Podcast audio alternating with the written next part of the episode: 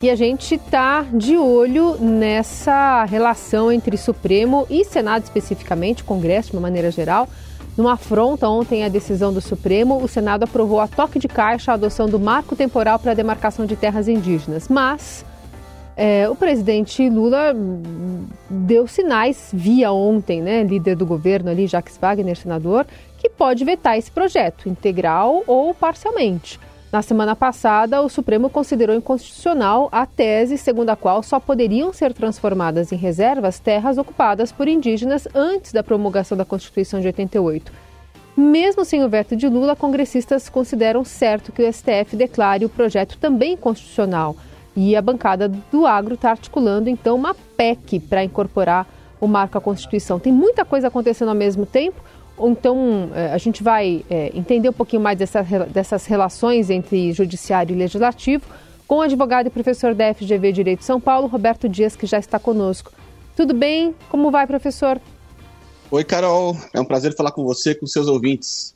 Foi uma demonstração bastante contundente do Senado ontem, aprovando em comissão, já levando para plenário essa, essa, essa votação.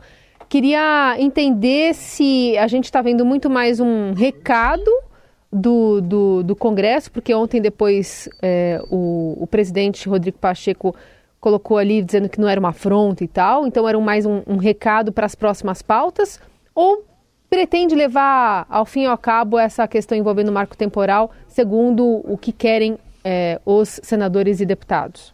Olha, Carol, sem dúvida é, é, uma escalada nesse embate entre, entre os poderes, não é? Uh, o, o, Supremo Tribunal Federal já vinha, uh, enfim, consolidando uma ideia de, de, proteção dessas terras há algum tempo e agora deu essa decisão emblemática recentemente. Né? Uh, e, o Congresso, e o Congresso Nacional, na verdade, reage a essa, a essa decisão do Supremo, o que, enfim, assim, numa situação de normalidade não é algo muito excepcional. Enfim, o Congresso decide algo, o Supremo é, julga inconstitucional, o Congresso pode reagir, algo que a gente costuma chamar no campo do direito constitucional como diálogo institucional, ou seja, um, um, uma, uma entidade do Estado diz uma coisa, a outra reage de outra forma e assim vai. Mas aqui a gente vê que o, o clima está um pouco mais tenso do que isso, e, e de fato o, o, o, Senado ontem fez a aprovação a toque de caixa, e agora o, caso vai para vai a presidência para sanção ou veto. Uh, há notícias de que o, o, presidente da República deve vetar, e há um motivo muito objetivo para o veto do presidente da República, porque na Constituição Federal uh, há uma previsão que o veto do presidente da República, ou seja, a, a, a discordância dele em relação ao projeto de lei, pode se dar por dois motivos. Ou porque o projeto é contrário ao interesse público, ou porque o projeto é inconstitucional. Nesse caso, me parece que as duas coisas acontecem, mas de qualquer maneira há um fator objetivo que é o Supremo Tribunal Federal já ter declarado inconstitucional esse tipo de medida. E, portanto, há uma, um reforço na, no argumento do presidente da República para um veto por conta da inconstitucionalidade. Então, acho que deve acontecer isso. Bom, professor, havendo veto, a gente sabe que o Congresso também pode derrubar, mas a Carol acabou de citar aí é, que tem a articulação de uma PEC, aí já seria uma mudança na Constituição, demanda mais votos, mais trabalho para aprovar. E, e, se houver essa PEC, essa mudança da Constituição, o que que, como é que fica essa relação Supremo e Congresso? Bom, é, de fato tem a possibilidade de, primeiro, derrubada do veto pelo, pelo, pelo Congresso, né, o presidente vetar, uh, e aí uh, uma discussão sobre a constitucionalidade de, dessa lei que virá a existir. Né? Uh, tenho para mim que o Supremo declararia inconstitucional essa lei. Agora, a questão que você me traz, de fato é uma questão ainda mais, mais complexa, que é, bom, isso, e o Congresso se resolve fazer uma, uma mudança na Constituição, altera a Constituição para estabelecer a questão do marco temporal. Né? Ainda assim, o Supremo Tribunal Federal, tenho para mim, deveria declarar a inconstitucionalidade da, da emenda à Constituição. E por que isso? Porque a, a, Constituição Federal estabelece algumas cláusulas que nós chamamos popularmente de cláusulas pétreas, uh, que são cláusulas imodificáveis, né? ou seja, elas não podem ser alteradas sequer por emenda constitucional.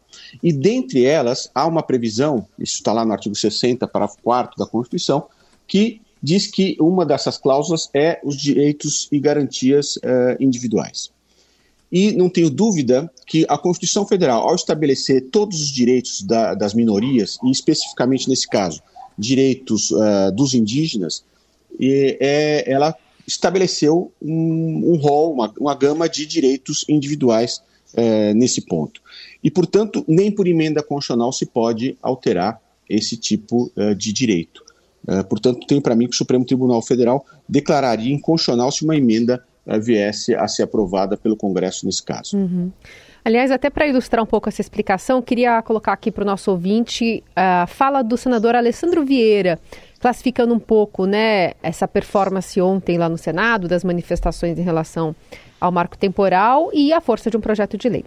Ora, qualquer criança sabe que não é possível, por um projeto de lei, rever uma decisão dessa natureza e estabelecer uma nova realidade jurídica. Então, o que nós vamos vivenciar aqui é um teatro muito bonito para inflar redes sociais, muito bonito para motivar sua base eleitoral, mas que na realidade não vai gerar absolutamente nenhuma consequência. O texto de lei vai ser reconhecido como inconstitucional, provavelmente após veto. Bom, está explicando que um projeto de lei de fato não faria muitas cócegas, né, é, em relação, por exemplo, a, um, a, um, a uma PEC, e como o senhor explicou, possivelmente o Supremo ainda assim analisaria e daria razão para direitos individuais, pensando aí nos indígenas. Agora, em relação a, aos desdobramentos da decisão do Supremo em relação a algumas regras, parâmetros para a demarcação de terras indígenas, é, a partir da decisão, então, que é, se vale a, a, a, permanência daqueles povos, independentemente de, de, de 1988. O senhor entendeu que a separação, como é que vai ficar a indenização para esses proprietários de terra, a questão envolvendo o terreno nu, ele atende a, a, a essas dúvidas e a essas faltas de, de parâmetros que existiam antes, que não existiam antes? É, Carol, é, houve um debate interessante né, nessa semana sobre isso no Supremo Tribunal Federal, porque uma, uma ala do Supremo dizia: olha, nós temos que nos ater especificamente a dizer sobre a questão do marco temporal. Ou seja, as terras indígenas devem ser consideradas uh, historicamente como sendo aquelas ocupadas pra, por esses povos, ou eh, deve haver um marco uh, a partir de 5 de outubro de 88, quando foi promulgada a Constituição, e esse marco deve ser uh, fixado para decidir quando as terras devem ser protegidas ou não. Essa segunda tese, né, defendida pelos, pelo, pelos ruralistas, foi, foi derrubada pelo Supremo. Né? a gente tem então, agora, uma, uma, uma, discussão que foi, no, foi uma discussão agora recente, que é, o Supremo deveria avançar para além dessa discussão só da, da, da, da, do marco temporal, e, e, o Supremo, por maioria, entendeu que deveria avançar e estabelecer algumas outras uh, previsões, como, por exemplo, a questão da indenização. E parece que ele, ele caminha bem nesse sentido, porque acomoda, então, a, a todas, as, todas as questões envolvidas uh, nesse, nesses conflitos. É? E uh, havia um perigo, me parece importante, em relação à proteção uh, das terras indígenas, que seria uma tese defendida na ocasião, lá no começo do julgamento, pelo ministro Alexandre de Moraes, de que deveria haver uma indenização como, como condição para que uh, ocorresse a demarcação das terras indígenas.